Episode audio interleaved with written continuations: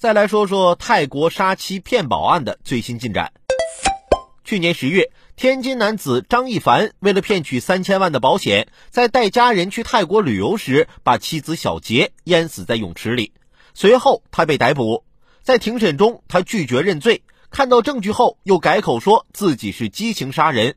十二月二十四号，当地法院宣判张一凡故意杀人罪成立，判处无期徒刑。小杰的家属表示，只接受死刑，将会继续上诉。这样的老公简直可怕，不管上诉结果如何，都希望他一定要受到法律的严惩。在现在纷纷扰扰的生活中，拥有一段真挚的感情是多么的不容易。其实啊，我也是三十好几奔四的人了，结婚也好几年了。